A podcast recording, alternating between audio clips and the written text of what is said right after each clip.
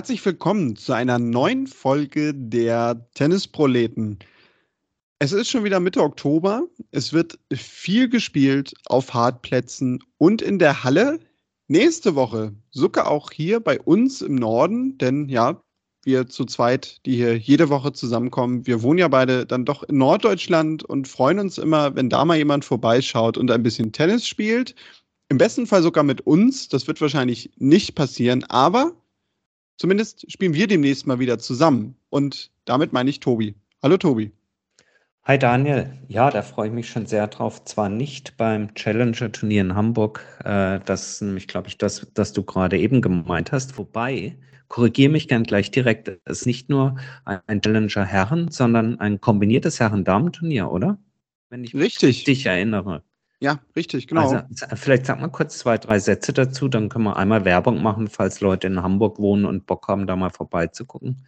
Was ist das für ein Turnier? Also findet statt in den Tennishallen vom Deutschen Tennisbund und auch vom Hamburger Tennisverband. Das, ja. Genau, dieses Stützpunkt, genau, das Wort habe ich gerade gesucht, ja. Genau. Hamburg-Horn ist das. Ja, heißt ja sogar auch an den Tennisplätzen die Straße. Von daher kann man, kann, man sich, kann man sich gut merken. Ja, genau. Da findet relativ kurzfristig sogar auch in der Form noch ein Challenger-Turnier der Kategorie 80 statt. Das ist ja, ja so ein bisschen die, die Standardkategorie bei den Challenger-Turnieren, kann man glaube ich sagen, finden die meisten Turniere statt das Jahr über. Und auch ein ITF 60.000er Turnier. Das ist bei den Damen ja nämlich ein bisschen anders organisiert. Da gibt es in dem Sinne keine Challenger-Tour. Jetzt, ohne da ganz tief in die Materie zu gehen, kann man aber schon sagen, also das ist ähnlich in der Kategorie wie die Challenger-Turniere bei den Herren. Und ja, das Ganze ist sehr, sehr gut besetzt, denn es sind unter anderem bei den Herren zum Beispiel dabei natürlich viele Deutsche, wie unter anderem Daniel Masua, Mats Moreng wird dabei sein, aber auch ein Dennis Novak, natürlich denn eben viele Spieler, die so zwischen, ich sag mal, 100 und 300 in der Weltrangliste stehen. Ähm, Qualifikation startet bereits am Wochenende. Werden auch viele deutsche Spieler mit dabei sein und natürlich versuchen, sich zu qualifizieren fürs Hauptfeld. Ja, und bei den Damen, da ist es so, dass unter anderem Laura Siegemund zugesagt hat. Natürlich auch da noch viele weitere deutsche Spielerinnen wie Nastasia Schunk, Mona Bartel. Und ich glaube, es wird sich lohnen. Der Eintritt, soweit ich gesehen habe, ist kostenlos an allen Tagen. Und von daher wird man da für, ja, kann dann, glaube ich, wirklich in dem Fall mal sagen, sehr, sehr wenig Geld, sehr, sehr gutes Tennis sehen. Schaut also vorbei. Werden wir, also im Sinne von, in dem Fall glaube ich ich, weil du sagtest, du kannst wahrscheinlich in der nächsten Woche nicht, aber ich werde auch definitiv mal einen Tag dort vorbeischauen. Ja, sehr sehenswert. Ich habe gerade, während du das ähm, berichtet hast, noch mal kurz nachgeguckt, auch äh, ähm, sozusagen international. Robin Hase, ganz alter Fahrensmann, äh, wird äh, mit dabei sein, zumindest meldet das das Tennismagazin. Und auch Dustin Brown im Doppel zusammen mit ihm, meine ich. Äh, also wirklich äh, ja, attraktiv. Also wer Zeit, Lust und Laune hat, Hamburg Horn an den Tennisplätzen, DTB-Stützpunkt, äh, tolles Turnier. Genau, wir beide treten dann irgendwann ein paar Wochen später dann auf einem etwas niedrigeren Leistungslevel an. Da freue ich mich auch schon drauf. Ähm, das wird sein in der, was heißt in der tennislosen Zeit? In der Zeit äh, werden die Profis sich vorbereiten auf den Saisonstart 2023, nämlich während des Dezembers. Da sind ja viele immer erst an irgendwelchen Maledivenstränden oder unter Palmen oder sonst wo. Und dann geht es in diese Saisonvorbereitung, ein bisschen Bauchmuskeltraining und so weiter und so fort, bevor es dann ähm, für viele runtergeht nach Australien. Vorbereitungsturniere für die Australian Open und äh, worauf man sich, glaube ich, schon so ein bisschen freuen kann, sind äh, ein paar Dinge. Erstens mal, ich glaube, 2023 wird äh, vieles auch wieder anders kommen, als wir uns das vorstellen, aber zumindest mal der Start sieht im Moment so aus, dass wir zurückkehren zu einem einigermaßen normalen Turnierkalender, also alt eingesessene Vorbereitungsturniere, sei es in Neuseeland oder Australien, erscheinen wieder auf dem Plan, die auch wegen Covid in den letzten Jahren haben pausieren müssen. Da freue ich mich drauf, freuen wir uns drauf, könnt ihr euch drauf freuen. Und dann gibt es ein Revival, es heißt zwar nicht mehr Hopman Cup, wir haben es neulich schon mal hier erwähnt in der Sendung, sondern es wird äh, genannt der United Cup. Äh, veranstaltet von der ATP und der WTA, nämlich nach dem Vorbild des Hopman Cups. Das heißt, es wird Mix geben, es wird Damen und Herren Einzel geben. Und es ist natürlich attraktiv für die Spielerinnen und Spieler, weil dadurch, dass sich ATP und WTA da zusammengeschlossen haben und auch Weltranglistenpunkte vergeben können, ist das noch ein bisschen attraktiver als vielleicht früher, als der Hopman Cup äh, ja als reines Showturnier stattfand. Nichtsdestotrotz haben damals Federer, Zverev, Kerber, man erinnert sich da an die Matches, ihn als Vorbereitung gut nutzen können. Jetzt aber natürlich weitaus attraktiver, weil es auch Punkte gibt.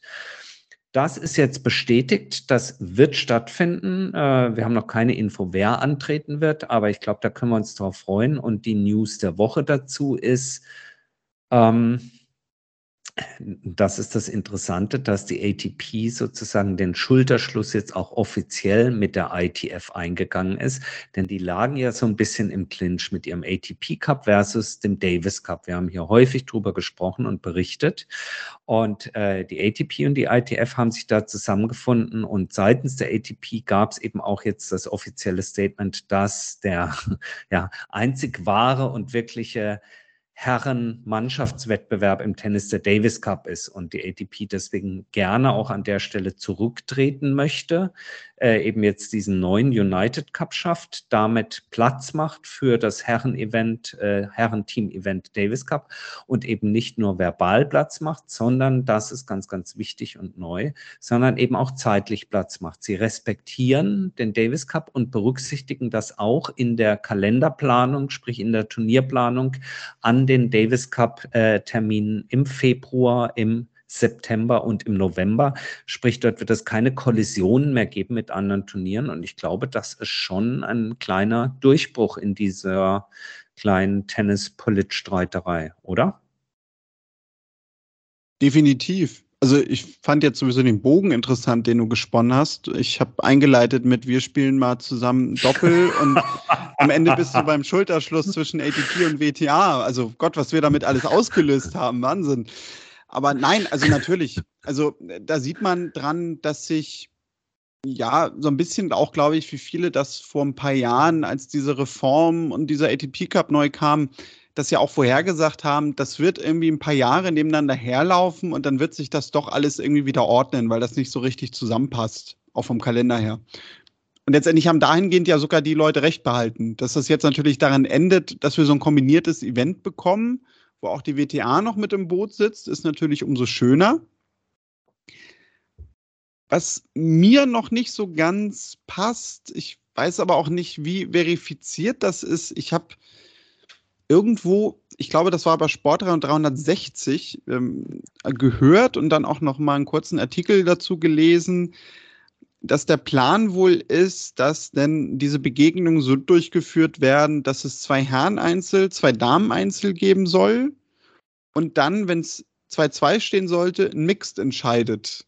Hui. Das kann ich natürlich verstehen dahingehend, dass man, wenn es schon Weltranglistenpunkte gibt, die Einzel natürlich spielen möchte unbedingt, damit die auch eine gewisse Relevanz haben für Spielerinnen und Spieler.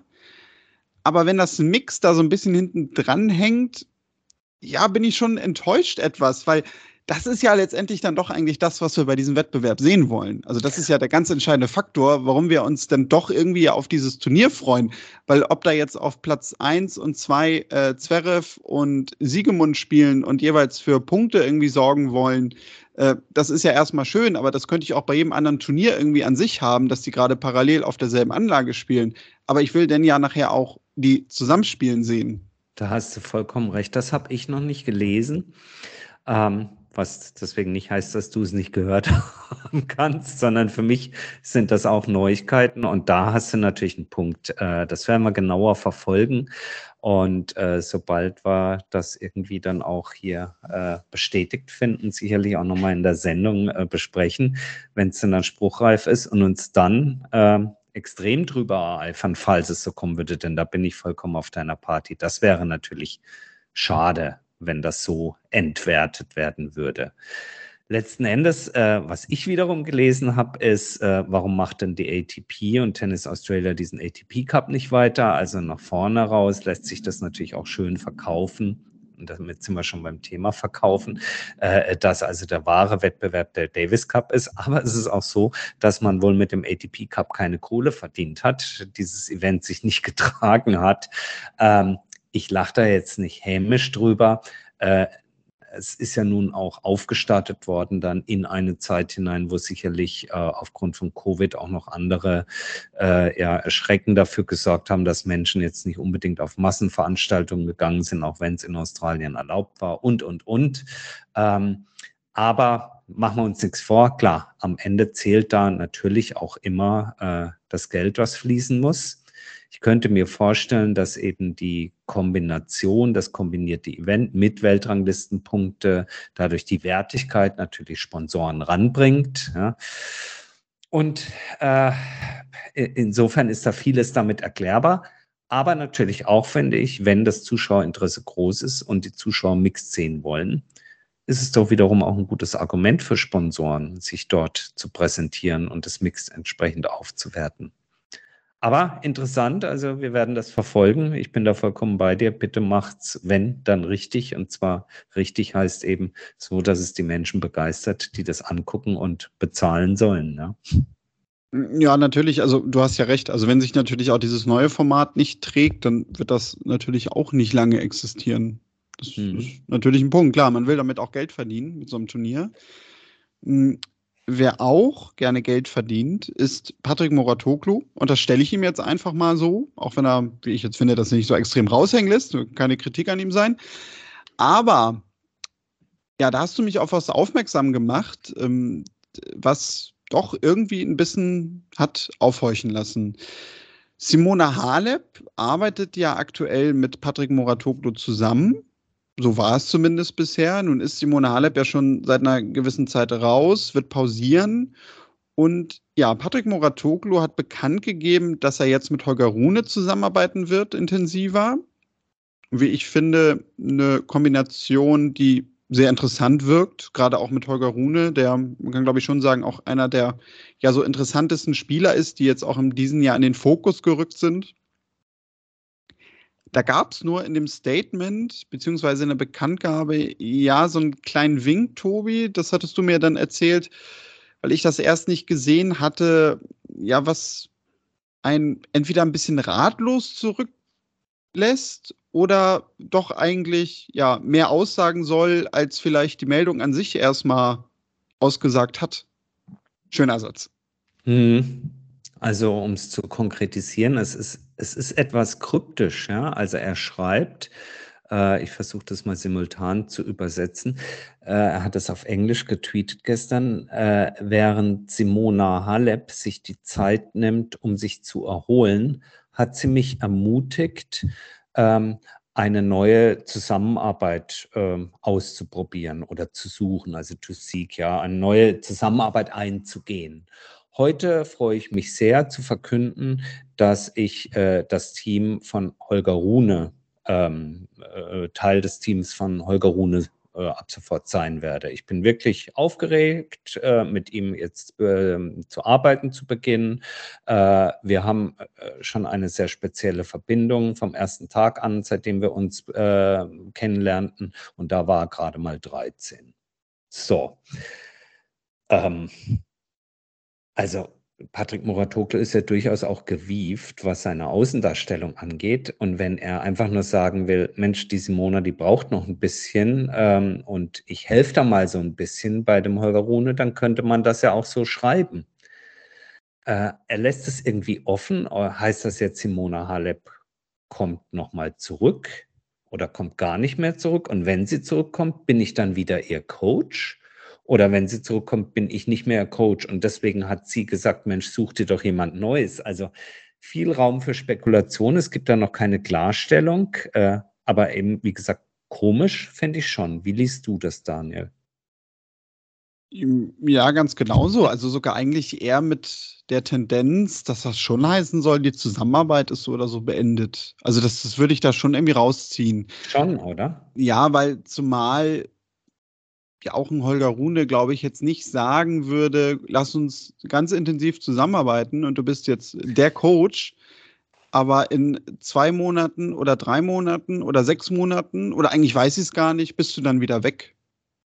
Ja, und ähm, also she encouraged me to seek a new collaboration. Ja, okay, da ja. kann man sagen, ja, ich arbeite jetzt mit dem zusammen. Und wir kennen das ja übrigens, dass äh, Muratoglu mit seiner Academy ähm, dort vielen äh, Spielerinnen und Spielern ein, ein, ein, ein Zuhause oder eine Base bietet, die dann, äh, sag ich mal, äh, Teil des größeren Teams Muratoglu sind und dann hilft er auch schon mal oder sowas, aber er ist nicht ihr Head Coach, so wie er das bei Serena Williams war. Ja, er saß ja auch schon häufiger mal bei Tsitsipas in der Box, trotzdem ist Tsitsipas Vater dessen Coach. Bei äh, Corey Goff sitzt er manchmal in der Box. Er ist trotzdem nicht ihr Trainer, aber sie ist irgendwie Teil des sozusagen, sagen wir mal, der Muratoglu Academy. Ja. Ähm, und hier könnte man im ersten Moment auch sagen, ja, ähm, uh, to seek a new collaboration, ja, jetzt arbeitet er auch noch mit dem zusammen, zusammenarbeiten halt. Aber dann Heute freue ich mich sehr, ähm, bekannt zu geben, dass ich Holger Runes Team ähm, joinen werde, also Teil dessen jetzt bin. Und das ist schon ein Schritt mehr als ich gucke da mal ab und zu vorbei. Ja, ja und auch dieses Ermutigen, also das, mhm. das, das kann man ja wirklich so übersetzen. Also wie sollte man das sonst übersetzen? Und das macht ja auch keinen Sinn. Also weil erstmal ist Patrick Moratoglu nicht schüchtern. Hm. Dass er jetzt irgendwie von anderen angetrieben werden muss, so, ach, frag doch den Holger mal, ob du sein Trainer werden darfst. Hm. Und man könnte das ja sogar auch umdrehen. Also so nach dem Ermutigen, das könnte man ja sogar auch fast so auslegen. Also das glaube ich jetzt nicht, aber nur mal, damit man es als These mal gehört hat, als hätte Haleb ihn überredet, jetzt nochmal als Trainer weiterzumachen. Aber auch das ja, macht ja keinen Sinn. Ja, wobei man natürlich sagen kann, dass she encouraged me to äh, ist, wenn du es vom Englischen ins Deutsche setzt, kannst du es auch übersetzen mit sie hat mir ihr okay gegeben. Ja, also. Na gut, okay. Simone ja. hat mir ihr okay gegeben, dass ich jetzt eine neue, äh, to see, äh, dass ich jetzt in, in, eine neue Zusammenarbeit gehe. Aber auch ja. da. Ja. Das heißt denn ja, ja es ist vorbei. Patrick, mach so. mal. Ja, mach mal. Ja, ja, genau. ist okay. Ja, ja. Weil äh, da muss man ja ganz klar sagen, ähm, also Trainer oder äh, Haupttrainer von zwei, äh, sagen wir jetzt mal Top 30 Spielern, ja, gleichzeitig zu sein, und das meine ich jetzt nicht, dass Simona nur Top 30 ist, sondern äh, überhaupt von zwei Top 30 Spielern gleichzeitig der Coach zu sein, das geht meines Erachtens nicht. Also du kannst mal bei einem Grand Slam sagen, Mensch, da hinten spielt jetzt die Corey Goff, da gucke ich mal vorbei und so. Aber pass mal auf, nach dem ersten Satz muss ich los, weil meine Simona spielt und ich bin deren Hauptcoach. Und ich kann mir nicht vorstellen, dass Simona Halep sich einen Hauptcoach teilt mit Holger Rune. Das funktioniert doch nicht. Nee, natürlich nicht. Das stimmt. Willkommen im Spekulationspodcast, die Tennisproleten. Aber dazu sei gesagt, ne, also wer uns dann coachen will im Dezember beim Doppelturnier, meldet euch. Wir brauchen jede Hilfe. Ja, Patrick, mach's für umsonst. Genau. Ähm, ja, das sind so die, die beiden Hauptnews. Ihr merkt schon, es ist so ein bisschen saure Gurkenzeit im Tennis gerade. Ja, ich, ich ähm, habe ich hab sogar noch was zum Darmtennis. Ja, schieß los. Ich habe am Wochenende ein bisschen was gesehen von Sviontek und Krejcikova, dem Finale mhm. in Ostrava. War ziemlich mhm. gut. Babucha Krejcikova hat gewonnen. Hätte ich wiederum nicht mit gerechnet. Was mir aber sogar da jetzt erst auffiel, wir hatten sie ja, ja, kann man sagen, ein bisschen abgeschrieben, ist, glaube ich, zu, zu hart. Also sie ist ja wieder ein bisschen zurückgefallen in der Weltrangliste, hat jetzt auch in der Saison nicht die Ergebnisse erlangen können, aber sie ist ja doch wieder da. Sie steht wieder auf Platz 14 in der Weltrangliste, hat jetzt zwei Turniere hintereinander gewonnen, kurz davor nämlich in Tallinn noch. Und ja, fand ich dann doch eine News wert. Also, weil vielleicht wir ihr auch alle ein bisschen Unrecht getan haben, schon als sie die French Open gewonnen hat im letzten Jahr und wir so sagten, ja gut, ne, jetzt hat sie das irgendwie mal so zufällig geschafft, aber eigentlich schielt sie ja nur aufs Doppel und Einzel, hm, eher so ein Zufallsding. Wenn du natürlich dann in so ein Finale auch mit so einer Leistung noch die Weltranglisten erste schlägst, die ja laut gewisser Aussagen von Chefredakteuren sowieso eigentlich keine Gegnerinnen hat, ich finde, dann ist das schon echt ein Statement.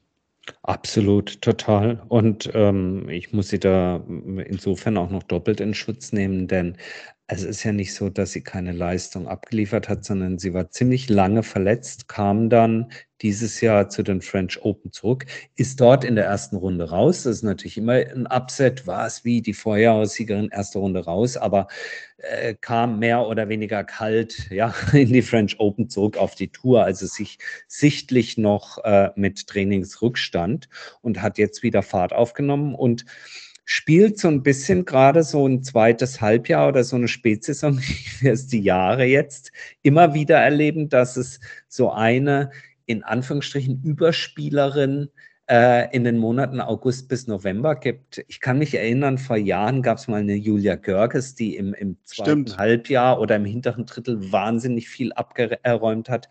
Dann war es äh, Sabalenka, äh, dann war es Annette Konterweit, äh, jetzt ist es äh, Krejcikova.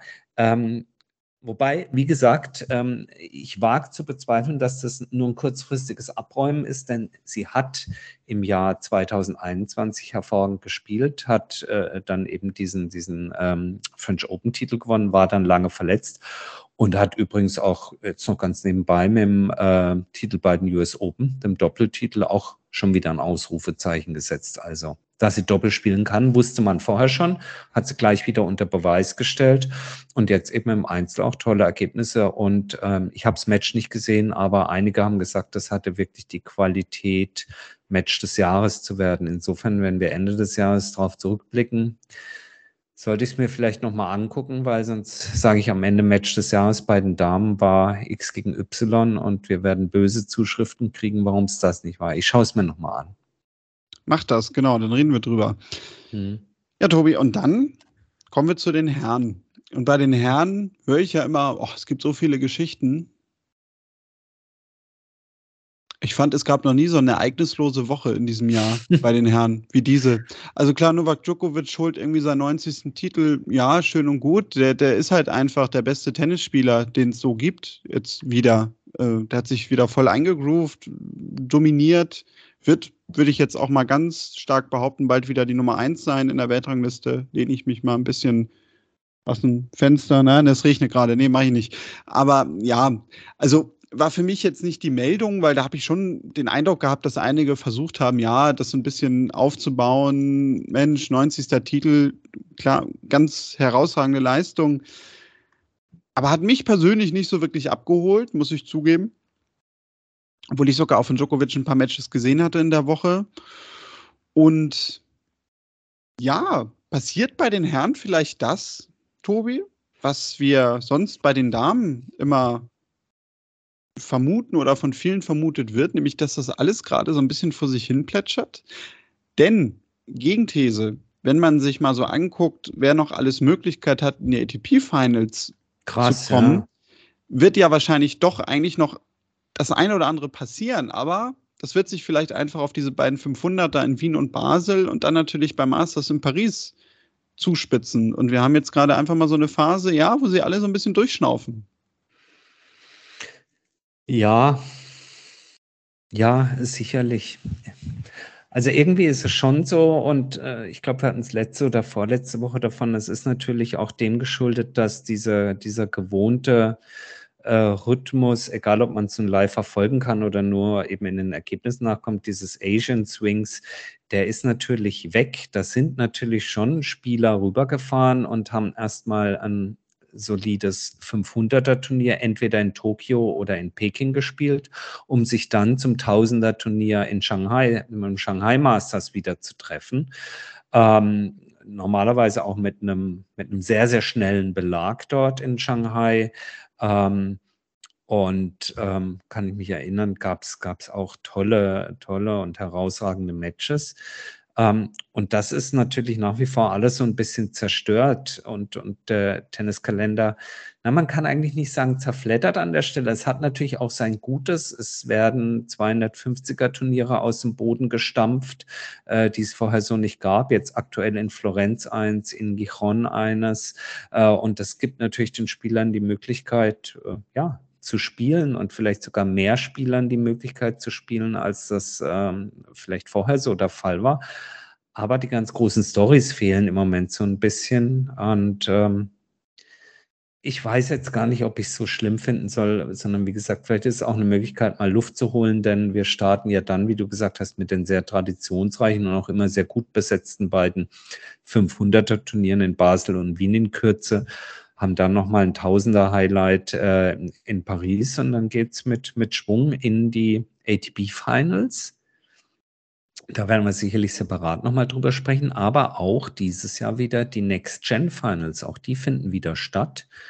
Äh, da bin ich mal ein bisschen gespannt, inwiefern äh, auch da wieder vielleicht experimentiert wird. Die ATP hat es ja immer gerne genutzt, mal andere Formate auszuprobieren, Sätze bis vier, On-Court-Coaching und, und, und. Da habe ich bis jetzt noch gar nichts gehört, ob sie sich dieses Jahr wieder Neuerungen für ihr sollen wir es nennen, für ihr Tennislabor ausgedacht haben. Bin ich gespannt, fällt mir jetzt gerade so ein. Kann dir auch gar nicht aus dem Kopf raus sagen, wer sich bisher dafür qualifiziert hat für die Next Gen Finals oder wer da nah dran ist. Aber ich könnte mir vorstellen, äh, wie gesagt, nach der sauren Gurkenzeit werden wir Ende, Ende Oktober wieder mächtig Fahrt aufnehmen nochmal. Also das klingt, finde ich, so, dass das wieder Spaß machen wird, ja. Also gut, Carlos Alcaraz und Yannick Sinner. Yannick Sinner hm. kann da ja erstaunlicherweise immer noch mitspielen. Die werden wahrscheinlich, denke ich mal, eher nicht dran teilnehmen, da die Richtung ATP Finals schielen. Na, aber Alcaraz sonst, ist doch schon qualifiziert. Genau, Alcaraz ja, ja, genau. Also Alcaraz, ja, deswegen. Also ich glaube nicht, dass der. Ich, ich glaube, man dürfte es aber theoretisch. Ne? Also er dürfte, glaube ich, vor, in der Woche davor, wenn er wollen würde. Ja. Aber wozu? Ja, Lorenzo Mussetti, Holger Schön. Runde, Jack Draper, Schön. Brandon Nakashima, Jirgi Lehetzka, Dominik Stricker, den wir sogar diese, diese, dieses Jahr kurz mal hier im Podcast hatten in Lüdenscheid, hatte ich ja ein paar Worte mit ihm gesprochen. Der ist zum Beispiel aktuell auf Platz 10, wäre dann aber sicherlich auch mit dabei.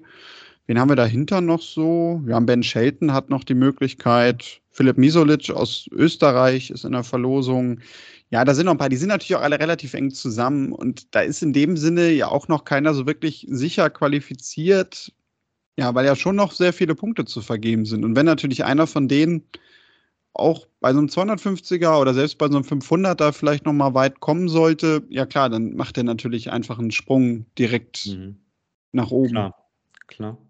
Naja, aber bin ich, bin ich gespannt. Äh, klingt auch vielversprechend. Wäre auch wirklich, deswegen, wenn ich jetzt gerade sage, manchmal holt so ein bisschen Luft und ich gucke auch mal ein bisschen weniger Tennis im Moment, äh, muss ich sagen, da hätte ich jetzt richtig so im November richtig Lust drauf, mal so ein, keine Ahnung, mal zu gucken, ob sie sich was Neues überlegen und, und, und in die, in die Experimentierkiste sozusagen greifen, mal neue Dinge auszuprobieren. Hab noch nichts von gehört, aber wird sicherlich in Kürze irgendwie mal eine Kommunikation geben von der ATP und dann können wir hier auch drüber sprechen. Genau, das ist so äh, im Moment die Atmosphäre im, im europäischen Hallentennis so ungefähr. Gestern kurz mal bei Team gegen Garin reingeguckt. Das war eine sehr zähe Angelegenheit. Da haben sie im zweiten Satz, bis es mal 2-2 stand, haben sie, glaube ich, irgendwas 54 Punkte ausgespielt. Es ging immer hin und her. Der ganze erste Satz hat, glaube ich, nur knapp 40 Punkte gedauert. Und es war ziemlich anstrengend. Mich hat es ein bisschen erinnert an irgendwie so ein Studentensquash-Turnier von der Atmosphäre. Kalt, kühl, komischer Sound, viele Fehler. Ähm, kann nur besser werden.